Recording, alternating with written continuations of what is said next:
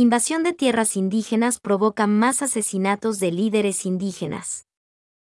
Este sábado 21 de mayo, en el territorio Chuibaupasa, de la comunidad Sucatpín, en Puerto Cabeza se reportó cuatro personas asesinadas, causando preocupación a comunarios. Se presume que la violencia fue originada por problemas de invasión de tierras.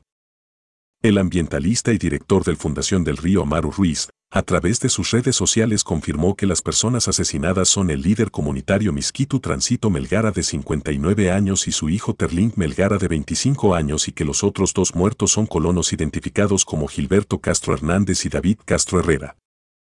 Sidney Peralta Zamora, al ver la denuncia de la muerte de los comunitarios indígenas, complementó que el hecho había sido por invasión de tierras y que estos crímenes como otros han quedado en la impunidad. En un país que prevale la injusticia todo queda impune. Inclusive condenando estas causas a personas inocentes. Es una impotencia ante esta ola de asesinatos a indígenas de la costa caribe de Nicaragua, mientras las autoridades municipales y regionales brillan por su ausencia. Intertextual hablo con un líder comunal de Bozabas, quien asegura que las personas indígenas de la comunidad son pacíficas y respetan la vida de los colonos al contrario de ellos. Para nosotros este grado de crimen que se ocurre en las zonas de la reserva deja claro que los invasores no respetan la integridad física de las y los hermanos indígenas. Nosotros cuando encontramos colonos respetamos sus vidas, sacamos a la comunidad e investigamos sobre su presencia en la zona, pero ellos no solo nos miran también nos matan, indica.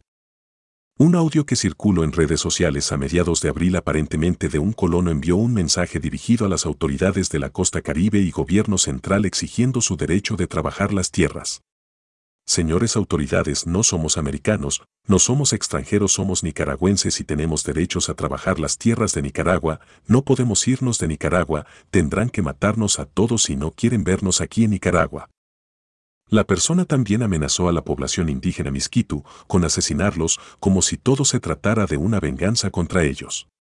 Les advertimos que muy pronto van a vernos la cara en las comunidades indígenas con las etnias misquitas, van a saber lo que duele mirar a sus familias degolladas, eso lo van a ver y van a sentir en carne propia.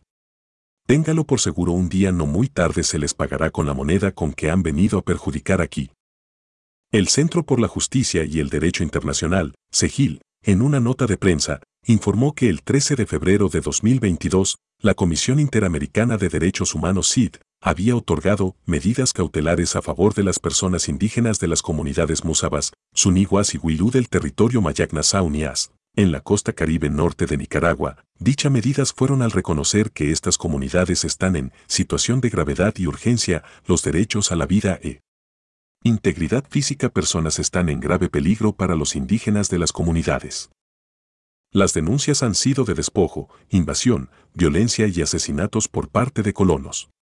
Desde el año 2013 gobiernos territoriales han solicitado al gobierno central decretar estado de emergencia en las comunidades Mayagna, pero todo ha sido en vano, según las mismas denuncias de comunitarios. Según indica la CID en su resolución de otorgamiento de medidas, entre abril de 2018 y enero de 2021, los colonos atacaron a las comunidades asesinando a 17 indígenas, 31 heridos, 10 desaparecidos, 53 familias desplazadas, 37 propiedades calcinadas o destruidas. En el 2021 hubo más denuncias de agresiones en cuenta la masacre de 11 pobladores indígenas Misquito y Mayagna, y este año 2022 continúa la dinámica de crímenes que quedan en la impunes.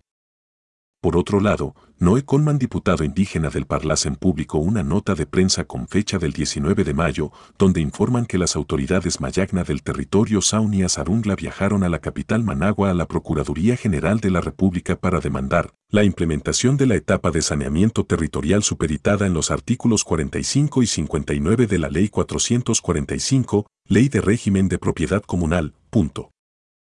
La misiva señala que fueron atendidos por el secretario ejecutivo de la PGR, doctor José Luis García, en representación de la Procuradora General de la República de Nicaragua, doctora Wendy Morales. Ellos expusieron en la reunión que la omisión de la etapa de saneamiento ha dejado muertes de almas inocentes, encarcelamiento de líderes comunitarios, destrucción de la biodiversidad, inseguridad alimentaria, inseguridad comunitaria y que continúa la invasión de la colonización, y urgieron que el Estado de Nicaragua por su responsabilidad legal debe dar un alto inmediato de la ola de llegada de colonos en los territorios indígenas.